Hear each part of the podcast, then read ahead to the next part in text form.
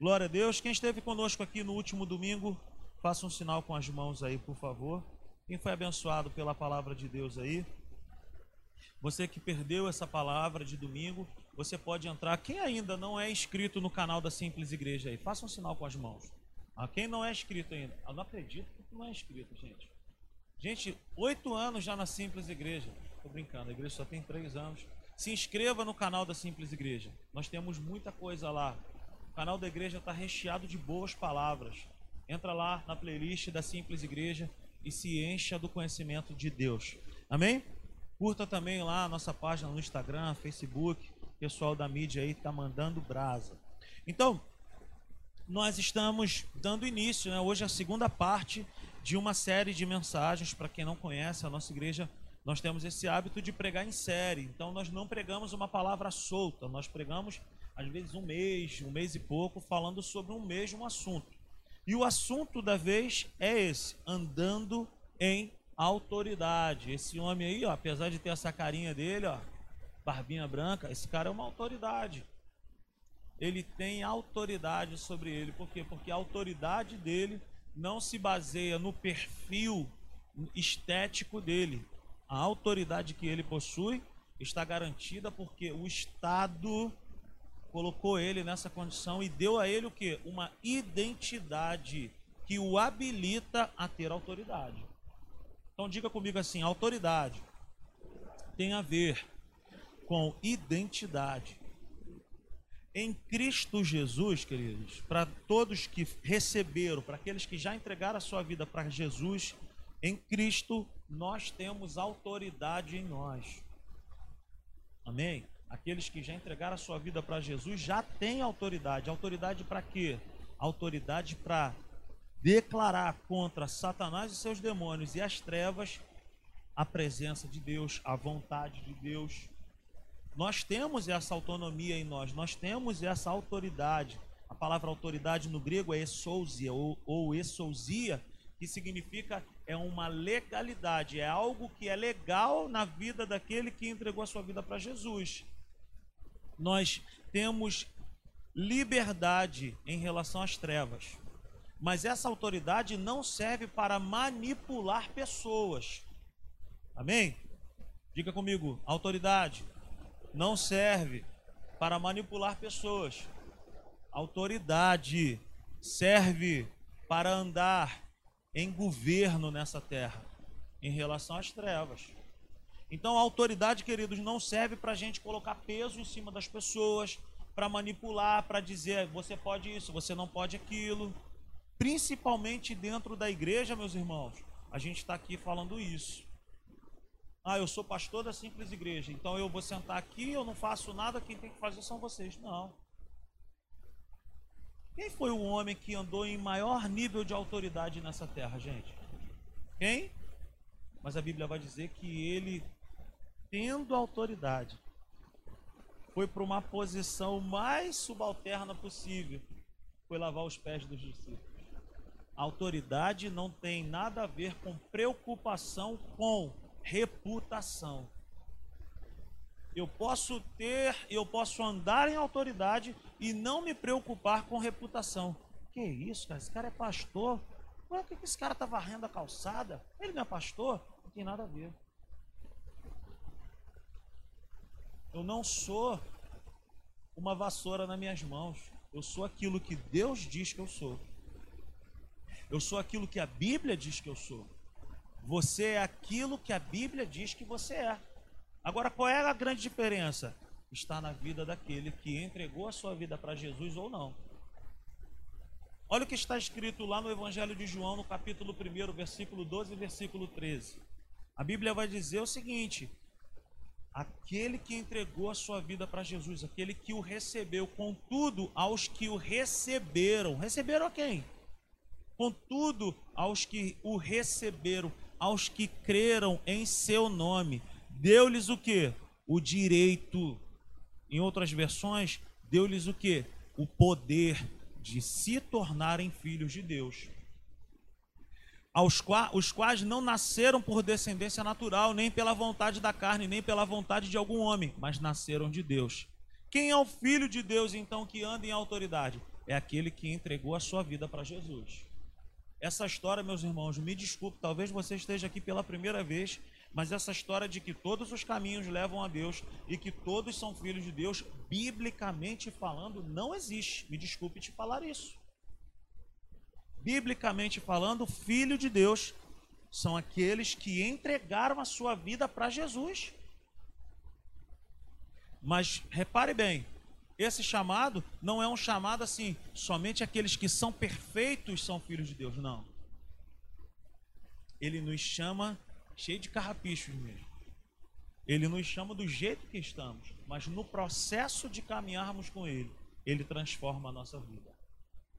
Amém? Então, queridos, eu quero compartilhar um outro texto, ainda no Evangelho de Marcos. O texto base se encontra em Marcos, no capítulo 4, do versículo 35 ao versículo 41. Mas hoje eu quero compartilhar contigo Marcos, no capítulo 5, a partir do verso 1, nós vamos fazer uma leitura um pouco extensiva. Eu quero que você me acompanhe aí. Quero te falar um negócio aqui que é meio, parece meio tolo, né? Mas Marcos capítulo 5 é seguido de Marcos capítulo 4. Então a história é o seguinte: domingo nós estávamos aqui falando a respeito que o barco quase afundou. Lembra disso?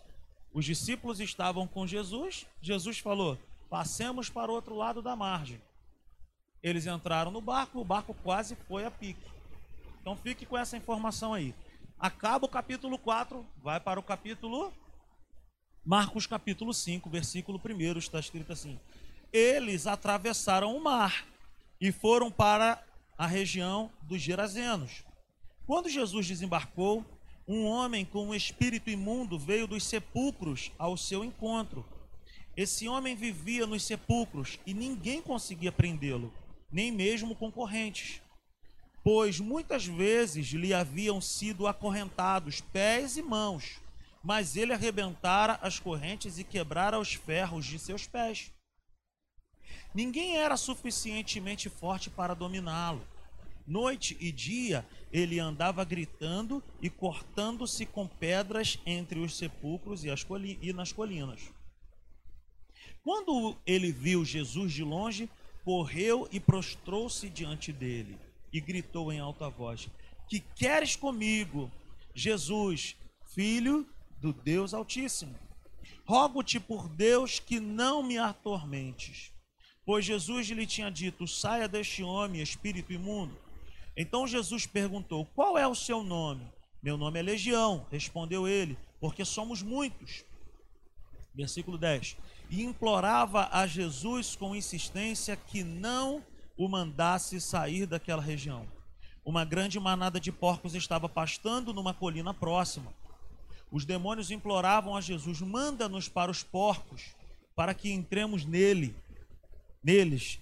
Ele lhes deu permissão e os espíritos imundos saíram e entraram nos porcos. A manada de cerca de dois mil porcos atirou-se precipício abaixo em direção ao mar, e nele se afogou. Os que cuidavam dos porcos fugiram e contaram esses fatos na cidade e nos campos, e o povo foi ver o que havia acontecido. Quando se aproximaram de Jesus, viram ali o homem que fora possesso da legião de demônios, assentado, vestido em perfeito juízo, e ficaram com medo. Os que tinham visto contaram ao povo o que acontecera ao endemoniado e falaram também sobre os porcos. Amém? Beleza? Queridos, é uma das passagens que eu mais amo na Bíblia. É, imagina a cena. Então, nós estamos aqui falando sobre autoridade. Jesus e seus discípulos estavam, Joyce, dentro de um barco. Jesus falou: passemos para outro lado. Eles vão começar a passar para o outro lado. Vem uma tempestade, quase que afunda o barco. Eles chegam do outro lado da margem. O que que esses discípulos estavam imaginando, gente, que ia acontecer? Gente, chegamos. Ainda bem que ele estava no barco. Ele bem que disse: passemos para o outro lado. Agora está tudo tranquilo, vamos acender a churrasqueira, vamos fazer alguma coisa, vamos, vamos assar uma carne, sei lá, vamos assar um peixe, vamos fazer alguma coisa, porque passamos daquela situação. Então fique com essa ideia. A autoridade de Jesus fez com que ele fosse a uma terra. E a Bíblia vai dizer em Marcos 5, no versículo 1, que era a terra dos Gerazenos, um lugar de gentios. A palavra gentios é significa para nós um povo que não tem aliança com Deus. E como que a gente sabe isso? Sabe disso? Que esse lugar é um lugar onde tinha muitos porcos. Os judeus, eles não tocam em porcos, eles não comem carne de porco, eles não têm contato algum com porcos. Então, do outro lado da margem, haviam o que? Muitos porcos. A Bíblia vai falar que eram dois mil. Então, era uma terra de gentios, de gente que não tinha aliança com Deus, gente que era privado da comunhão com Deus, gente que não tinha acesso a Deus. E todas as vezes que o homem não tem acesso a Deus, Deus vai ao homem. Então, qual era a, o futuro desse homem? Qual era a expectativa de vida desse homem? Que jamais ninguém iria lá fazer algo por ele. Amém? Ele estava numa terra que era uma terra de gentios. Ele estava em uma condição terrível de vida, aonde a própria população isolou ele, prendeu ele num determinado lugar. Gente, quem aqui vai em cemitério toda hora assim? Vou no cemitério, só no Girajá que o pessoal solta pipa, não sei como. Então pegaram esse cara, tacaram ele dentro do cemitério, por quê? Porque cemitério é um lugar que quase ninguém vai. Quase ninguém vai e ninguém queria que esse homem estivesse no meio da sociedade. Então pegaram ele, colocaram ele, mas o relato é sinistro. Filme de terror. Pés amarrados, mas não era de corrente, era, não era de corda, era de corrente. Gente, pensa nisso. Era o Hulk endemoniado. O cara arrancava a corrente, quebrava a corrente. Tá pensando nessa cena? Agora você associa o seguinte: os discípulos estavam naquele barco. Não, não tinha passado muito tempo. O barco quase afundou. Eles poderiam estar todo bobinho. Ai, que bom que Jesus estava. Só que Jesus estava levando eles para um outro nível de, de autoridade.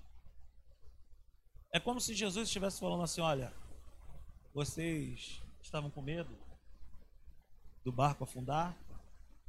Eu vou mostrar para vocês um personagem que lá na frente vão falar dele, se chama Hulk.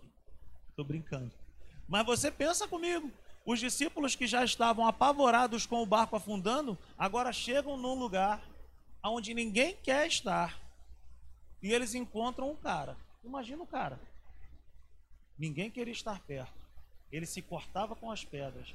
Ele quebrava as correntes. E a Bíblia vai dizer que ele estava cheio de espíritos imundos. Ou seja, ele estava super endemoniado. Era uma versão 2.0 de ser endemoniado. Então, queridos, imagina essa cena, a cara dos discípulos. Se eu e você estivesse ali naquele lugar, primeiro no barco. Imagina essa cena, a cara dos discípulos. O barco quase afundou. Agora vem esse doido aí, gente. Todo cortado, todo machucado, amarrado de corda, amarrado de corrente e no sepulcro. Qual seria a nossa reação? Não precisa me responder. Nós estivemos ali um dia jogando futebol na, na Gronche e tinha uma, uma pessoa fazendo um trabalho ali no, no gramado. E aí eu me lembro. Todo mundo tá me entendendo, gente? Fazendo um trabalho, né? Não era um trabalho assim, não estava trabalhando, estava fazendo um trabalho. E aí a gente estava lá assim, aí daqui a pouco a bola do futebol caiu lá perto.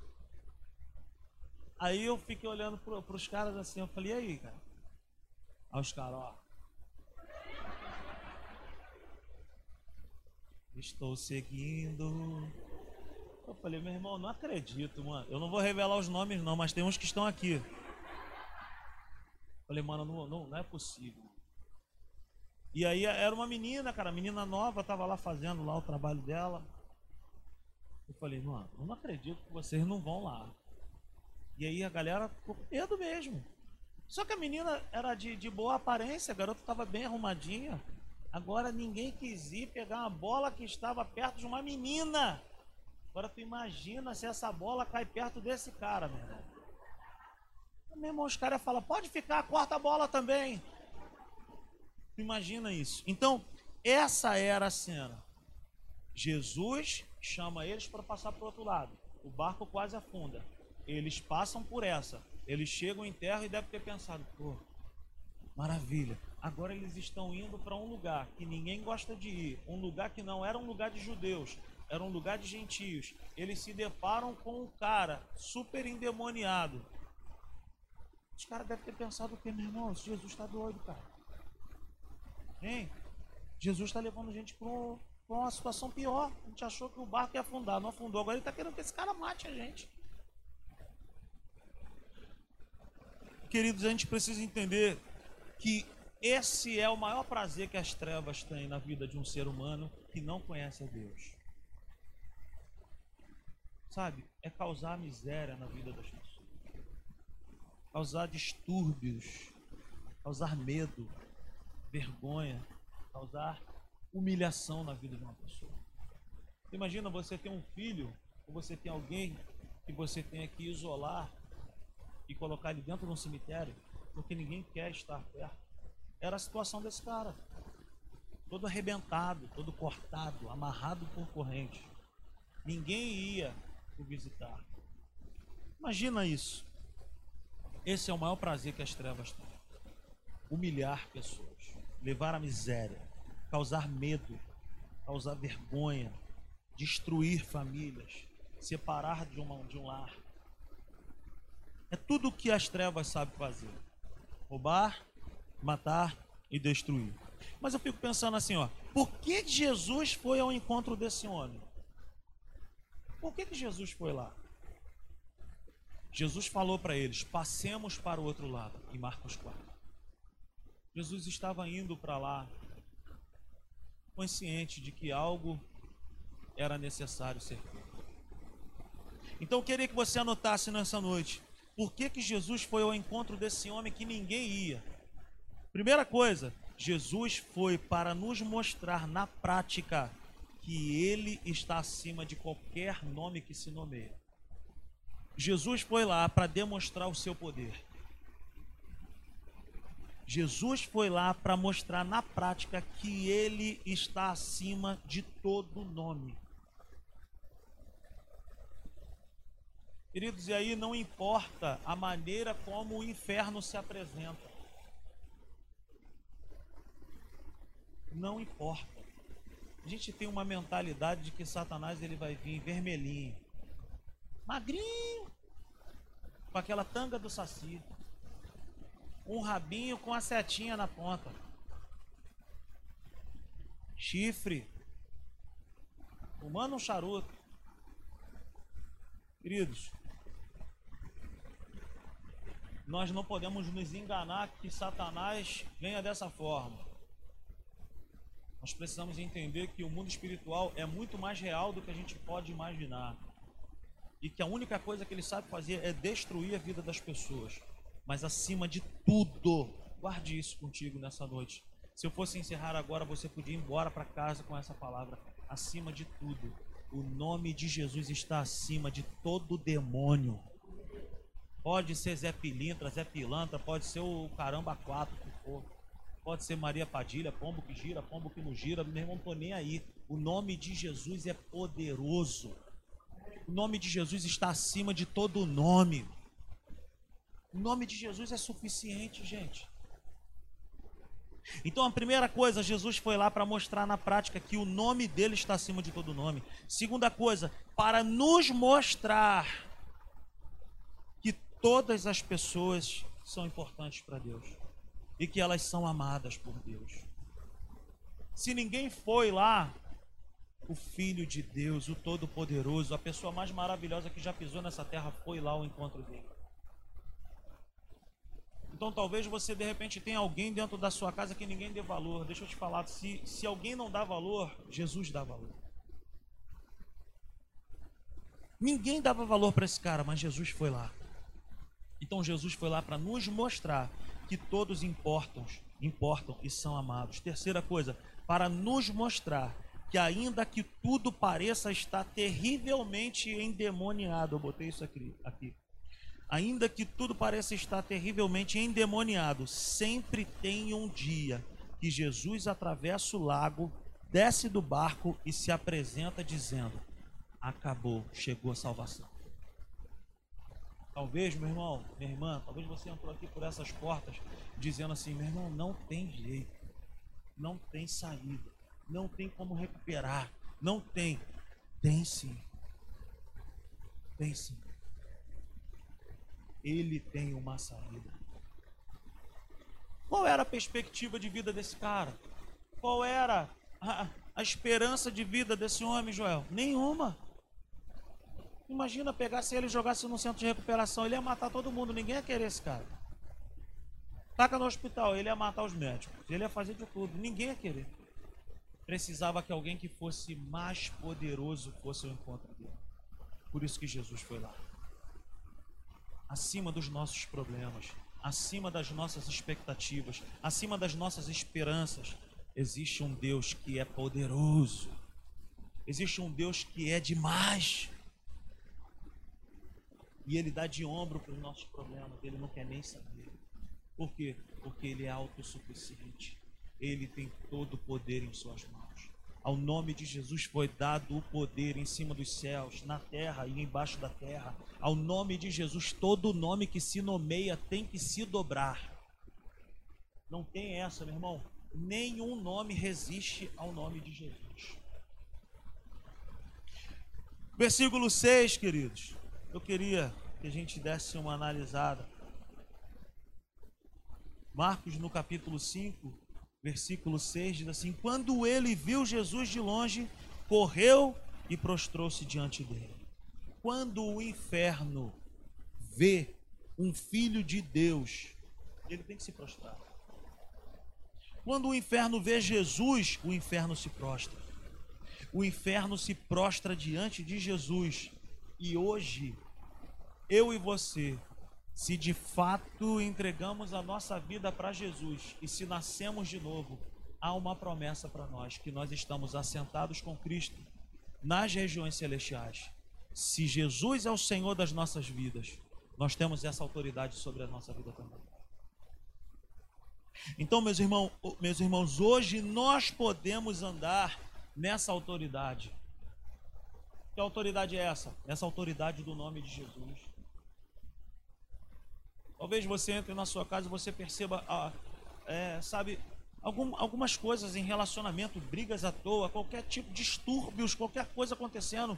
Meu irmão, já fique ligado. Está fugindo daquela anormalidade dos relacionamentos na sua casa, já começa a abrir a tua boca, não deixa o negócio virar, não deixa o negócio explodir já quebra agora pelo poder da palavra de Deus. Já começa a declarar hoje, já começa a declarar agora. Quantos aqui saíram desse lugar no domingo e perceberam algumas áreas da sua vida e tiveram a coragem de abrir a sua boca e declarar em nome de Jesus a vitória aí? Amém? Natinha recebeu uma grande benção aí, né, Natinha? Era totalmente improvável. Saiu daqui declarando: Eu creio nisso, na autoridade do nome de Jesus. Deus fez. Queridos, essa palavra que sai daqui, ela tem que influenciar o nosso amanhã. Ela tem que influenciar não somente o nosso amanhã, mas o nosso agora. Você está me entendendo? Eu não estou aqui, gente, preocupado em pregar uma palavra muito sofisticada, muito elaborada, muito difícil de entender e de aplicar. Eu estou aqui amarradão, gente, em trazer uma palavra que é simples, poderosa e descomplicada para a gente identificar no nosso dia a dia algumas coisas e falar assim, cara, isso está errado. Não é essa a vontade de Deus para minha vida. Eu declaro em nome de Jesus a vontade de Deus sobre isso aqui. Você me entende? Aleluia. Glória a Deus. Então, o inferno, quando me vê, ele vê Jesus. Quando o inferno te vê, ele vê Jesus também. Quando o inferno olha para mim e para você, ele vê o sangue de Jesus sobre nós se veja assim, você vai andar na terra exatamente da maneira como você se vê. Se você se vê como uma pessoa que a qualquer momento pode ser atingido pelas trevas, vai ser atingido. Agora, se você se vê como um filho de Deus, meu irmão, amado, favorecido, desejado, como um filho de Deus, cara, que Deus deu o seu próprio filho por mim, por você, você vai andar em autoridade nessa terra. O inferno não conhece alguém por uma rotina de ir somente na igreja. Também não nos conhece por uma carteirinha de membros, que nem temos aqui na Simples. O inferno não nos conhece por um coque, o inferno não nos conhece por uma roupa, o inferno não nos conhece por um linguajar de crente. O inferno reconhece se nós nascemos de novo ou não. Veja bem, quando Jesus chega naquele lugar, ninguém anunciou: Aê, Jesus está na área, hein? Ninguém fez isso. Ninguém entregou folhetinho. Jesus te ama. Jesus está na área. Não, ninguém fez isso. Quando ele viu Jesus, ele correu ao encontro de Jesus e se prostrou. Você não precisa, como nova criatura, como um filho de Deus, você não precisa ficar gritando, levantando a mão. Eu sou crente, eu sou filho de Deus, eu sou da simples igreja, eu sou da igreja tal. Não precisa. As pessoas vão reconhecer que nós somos de Deus. E o mundo espiritual também vai reconhecer que nós somos de fato novas criaturas. Você me entende? Você pode dizer amém por isso? Então, meu irmão, tome posse daquilo que você já é em Cristo Jesus. E ande por essa palavra. Ande por essa identidade de filho de Deus. Não tem nada a ver com um tipo de, de, de maneira de falar tem a ver com aquilo que nós já somos em Cristo Jesus. Tem a ver com aquilo que Jesus já conquistou por mim e por você na cruz do Calvário. Cara, isso é fantástico. Isso é fantástico. Isso é tremendo, isso é poderoso demais. Pare de se enxergar por aquilo que você foi, por aquilo que você era. Se enxergue por aquilo que você é hoje em Cristo Jesus se você ainda não entregou a sua vida para Jesus, eu quero te fazer um convite nessa noite. Eu quero dizer para você que ser filho de Deus é o maior barato dessa vida. É bom demais. Eu não estou te falando a respeito de uma igreja, não estou te falando a respeito de uma religião, de uma filosofia. Eu estou te falando a respeito de um relacionamento. De ter Deus como um grande pai de ter Deus como um grande amigo, de poder desabafar diante dele, de poder compartilhar com ele as suas maiores necessidades e as suas maiores intimidades. É esse Deus que nós temos. Versículo 9, Marcos 5, 9 fala: Então Jesus lhe perguntou: Qual é o seu nome? Meu nome é Legião, respondeu ele, porque somos muito. Esse versículo 9 é a única vez na Bíblia que Jesus pergunta algo ou conversa algo com um demônio. Não existe outra passagem na Bíblia onde Jesus bateu um papo com um demônio. Por isso que eu te falo, nem eu e nem você precisamos fazer isso. Por quê? Porque Jesus já fez isso. Jesus só fez uma pergunta. E o inferno respondeu como o inferno, porque o inferno gosta de aparecer. Ele gosta de fazer alarde. Ele gosta de mostrar. Então, é a única vez que vemos Jesus fazer é uma pergunta para um demônio. Qual é o propósito de Jesus ter feito essa pergunta? Qual é o propósito? E aí o inferno vem respondendo: Nós somos uma legião. Uma legião de um exército romano consiste de 6 mil soldados. Então esses demônios estavam dizendo assim: Nós somos 6 mil demônios dentro da vida desse homem. Por isso que a vida dele era aquele miserê. Só que Jesus não estava nem aí para isso. Qual foi o propósito de Jesus ter perguntado isso? Primeira coisa, demonstrar seu poder mais uma vez. Segunda coisa, declarar para os seis mil demônios que todos eles agora estavam submissos ao, ao, ao Senhor Jesus. Terceira coisa, dizer para aquela situação que o tempo de escravidão na vida daquele homem tinha acabado. O que, que, é isso? Jesus andando em autoridade.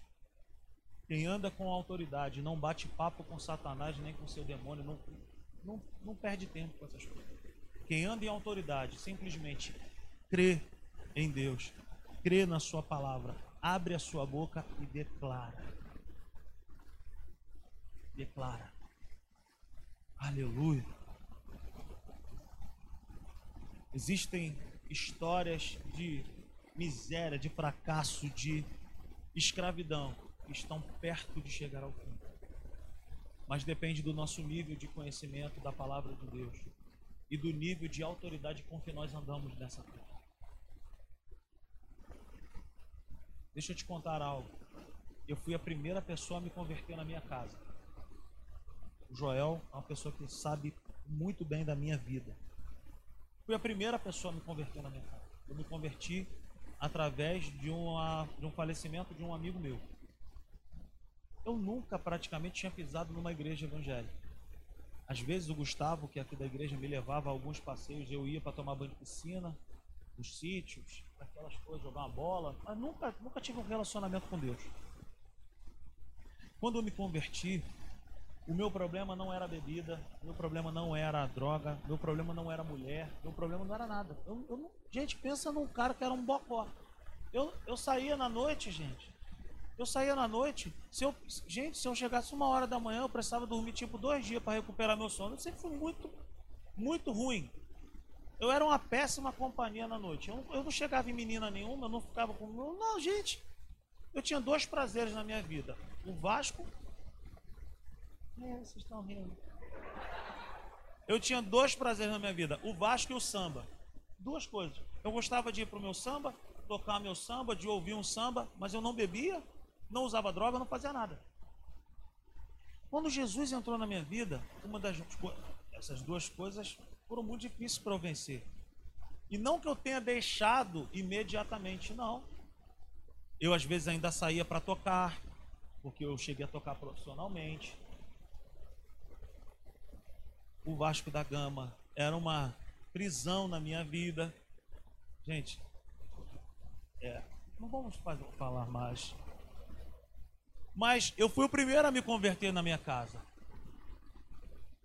Ninguém na minha família era crente. Ninguém. E eu tomei umas boas pedradas, porque o meu posicionamento foi muito radical. Então o Joel sabe das histórias. O Joel fazia o cabelo da minha mãe, faz até hoje. E minha mãe falava: Rodrigo tá ficando maluco, Joel. Agora ele fica trancado lá dentro daquele quarto lá, só quer saber de orar, de buscar, de, de ler, não sei o quê. E o que, que tu falava, Joel? Deixa o garoto. Glória a Deus. Então era isso. Por que, que eu estou falando isso? Porque um dia, no aniversário de um aninho do meu sobrinho, João Felipe, eu acho que eu nunca vi um porre de alguém como o do meu irmão Rafael. Ele fez o aniversário do meu sobrinho lá no Engenho de Dentro. Eu lembro que nós tínhamos um furgão de trabalho, de transporte, e o meu irmão muito bêbado, muito bêbado. Ele entrou no carro e, para quem não sabe, meu irmão me chama de baby. E o meu irmão olhou para mim e falou assim: Aê, baby, eu vou te falar um negócio. É a última vez que eu bebo na minha vida. Gente, e não foi a última vez? Tu lembra disso, Alex? Dali para frente, Deus fez uma obra tremenda na vida dele.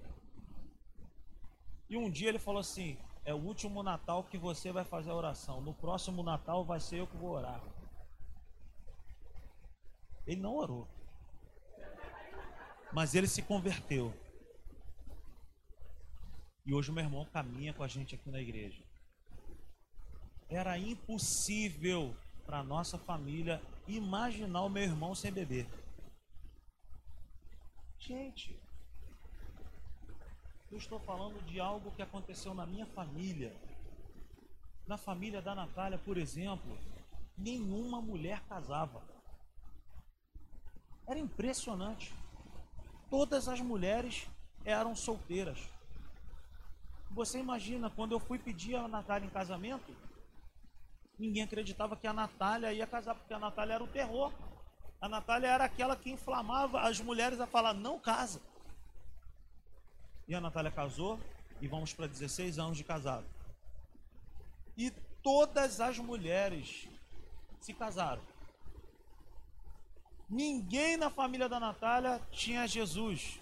Ninguém na minha família tinha Jesus. Hoje, todos os nossos familiares mais próximos são convertidos ao Senhor Jesus. Porque eu me lembro que nós começamos um período de oração, eu e a Natália. Senhor, nós declaramos salvação sobre o povo lá de campo, sobre o povo de São Fidélis, sobre a minha família. E hoje, o maior prazer, eles estão de repente nos assistindo. Todos estão na presença de Deus. Então, aquilo, por que eu estou te falando? Aquilo que talvez seja impossível para você, talvez uma família, talvez um casamento indo por água abaixo, não feche a sua boca, não abaixe a sua guarda, não entregue os pontos agora. Se levante nessa noite em autoridade, tome posse daquilo que é seu em nome de Jesus e declare vida sobre a tua casa. Autoridade tem tudo a ver com falar. Mas falar aonde? Falar para quem? Com quem? Falar para as trevas. Ande em autoridade. Ande em autoridade.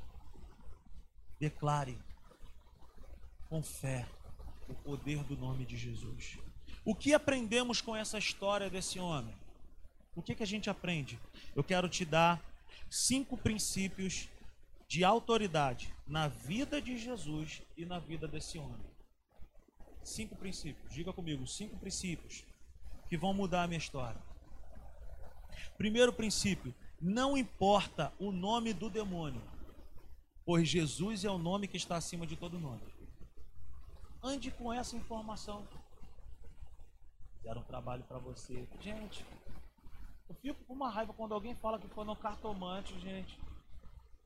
Aquilo é uma armação tão grande, gente. Não gaste seu dinheiro com aquilo. Não gaste seu dinheiro com aquilo. Se você, repare bem, se a mulher é solteira, sempre haverá um homem de branco vindo na sua direção. Sempre haverá, é ou não é? Queridos e queridos, não se apegue a essas coisas. Se apegue à palavra de Deus. Ande em autoridade. Não importa o nome. O que mais importa na minha vida e na sua vida é que Jesus está acima de todo nome. O nome dele é suficiente. Segundo princípio, não importa a forma como o inferno se apresenta. Ele geralmente vem fazendo barulho. Jesus é infinitamente mais poderoso do que barulho. Terceiro princípio, não importa o passado dessa pessoa ou não importa o seu passado. Em nenhum momento Jesus fez alguma pesquisa para saber desse homem o porquê dele estar naquele estado. Jesus não chegou para aquele homem e falou assim: aí tá vendo? Ó, foi por causa do teu pai, foi por causa da tua mãe, fizeram um trabalho para você na encruzilhada, nas sete esquinas, como eu falei, não sei aonde. Jesus não fez nada disso. A única coisa que Jesus falou é: sai dele, espírito imundo. Então, talvez você está aqui com a gente e falando, cara, ah, sabe, na minha vida nada anda, ai, eu isso, aquilo. Deixa eu te falar algo. Pare de olhar para o seu passado, pare de olhar para trás. Quem olha muito para trás acaba batendo. Olha para frente. Se nem mesmo Jesus levantou o passado desse homem, por que você fica parando para pensar no teu passado? Ontem estava aqui batendo um papo com algumas pessoas falando a respeito disso. Irmão, viva hoje, viva agora na presença de Deus. Ah, mas o meu pai fez isso, a minha mãe foi aquilo. Ah, eu não sei o que, meu irmão, não interessa. O que, que tu vai fazer? Tu vai conseguir mudar o passado da tua família? Não tem como. Viva hoje, viva agora. Entrega a tua vida para Jesus agora. Viva com Ele agora, viva com Ele hoje. Se Jesus não, não fez uma pesquisa para saber, vem cá, essa situação que tu está passando aí, ó, foi por causa disso? Jesus não fez isso. Uma outra pessoa também que teve um encontro maneiro com Jesus, o ladrão da cruz. Na hora da morte, aquele homem foi, Jesus vira para ele e fala assim: Olha, ainda hoje tu estarás comigo aonde? No paraíso. Por que, que Jesus não olhou para ele e falou assim: Tá vendo? O que, que você fez? Olha aí, ó. Tá vendo? Não, Jesus não fez nada disso. Jesus encontrou com ele ali, crucificado junto, e ainda falou para ele assim: Ainda hoje, hein, tu estarás comigo no paraíso. Não perguntou nada da vida dele. Jesus não te pergunta nada da tua vida. A única coisa que ele quer é que eu e você andemos bem, em paz, curados, transformados, libertos. É isso que ele tem para a minha vida, é isso que ele tem para a sua vida. Por isso, meu irmão, minha irmã, levanta a tua cabeça. Levanta a tua cabeça. Abra o teu coração, deixa ele fazer algo diferente na sua vida. Entrega a tua história para ele. Se esse homem teve uma saída, se esse homem teve uma resposta, alguém aqui vive acorrentado, gente? Alguém aqui vive nos sepulcros? Meu irmão, se esse cara teve uma restauração na vida dele, com certeza Deus pode fazer na minha vida, na sua vida, na vida de um parente seu. Quarto princípio: quem tem autoridade e quem anda com Jesus tem poder de fazer escolhas. O homem estava todo ruim, mas a Bíblia vai dizer que Jesus tem um encontro com ele e a Bíblia vai falar para mim e para você que ele depois foi encontrado em perfeito estado, arrumado e em perfeito juízo. A vida de Deus entrou na vida daquele homem. Ele foi completamente liberto. E sabe o que, que acontece que ele faz? Ele chega e fala assim: ah, eu quero ir contigo. E o que, que Jesus fala para ele? Não, vai para sua casa. Jesus estava falando para ele assim: já está muito tempo isolado da tua família. Agora volta para os seus. O que, que eu quero dizer com isso? Que aquele que recebe esse toque de Deus recebe autoridade para determinar o que ele quer fazer a partir de agora. Ninguém aqui em Cristo Jesus é obrigado a viver uma vida de escravo, preso a sentimentos, pensamentos, ao passado, a vícios. Se você se levantar hoje e determinar em fé e na unção e na autoridade do nome de Jesus. Fala, meu irmão, acabou isso na minha vida. É isso que você vai experimentar. Se ele todo encalacrado, todo quebrado, todo cortado, todo feioso, tomou uma decisão dessa, eu e você também podemos tomar.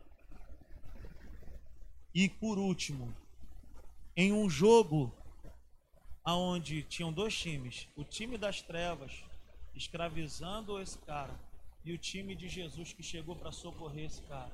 Pense comigo nisso. Em um jogo onde a tática do inimigo é roubar, matar e destruir, a tática de Jesus é uma só: vida em abundância.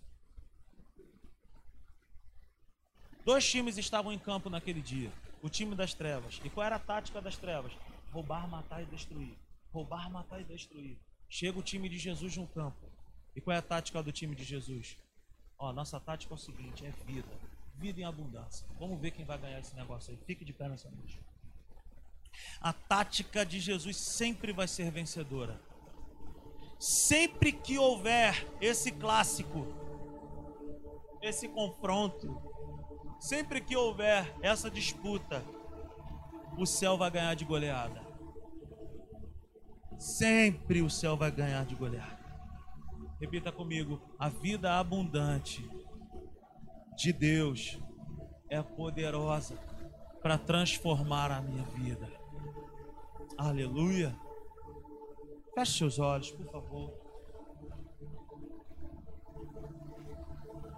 Feche seus olhos, todos com os olhos fechados, por favor. Tu estás aqui, Espírito Santo. Tu estás aqui nesse lugar. Essa noite é uma noite de salvação. Percebo isso. É uma noite de salvação hoje. Talvez você entrou aqui por essas portas nessa noite. Talvez você esteja distante dos caminhos de Deus. Talvez você entrou aqui por essas portas pensando em desistir da sua própria vida. Eu quero falar para você nessa noite: não desista. Resista.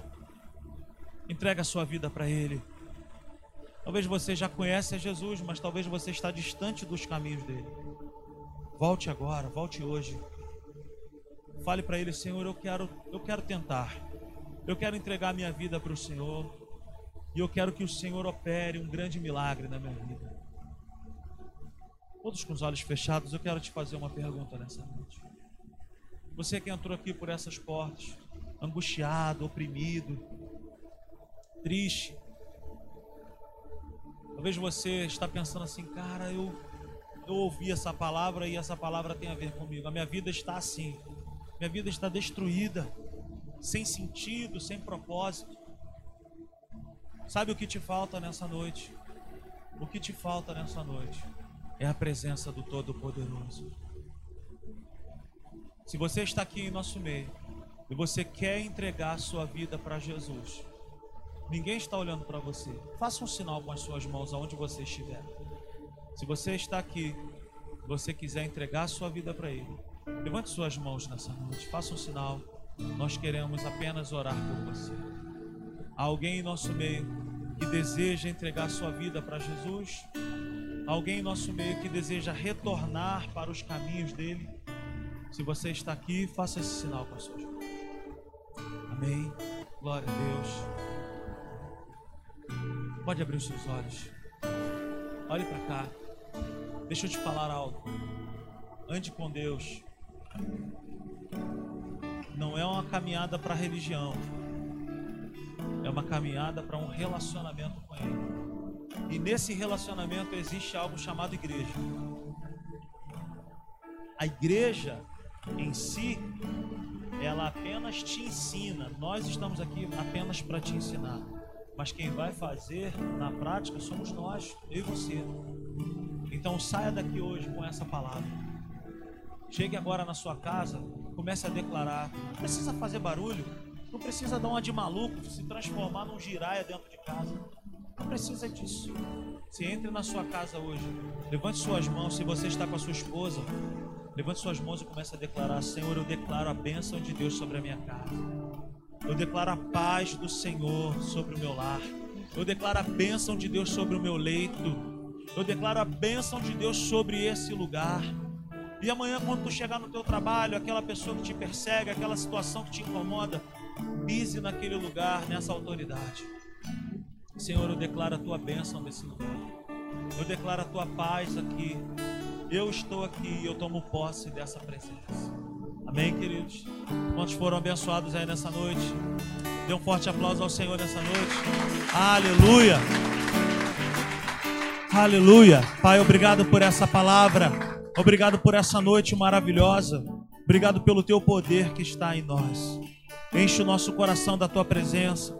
Enche o nosso coração da tua vida.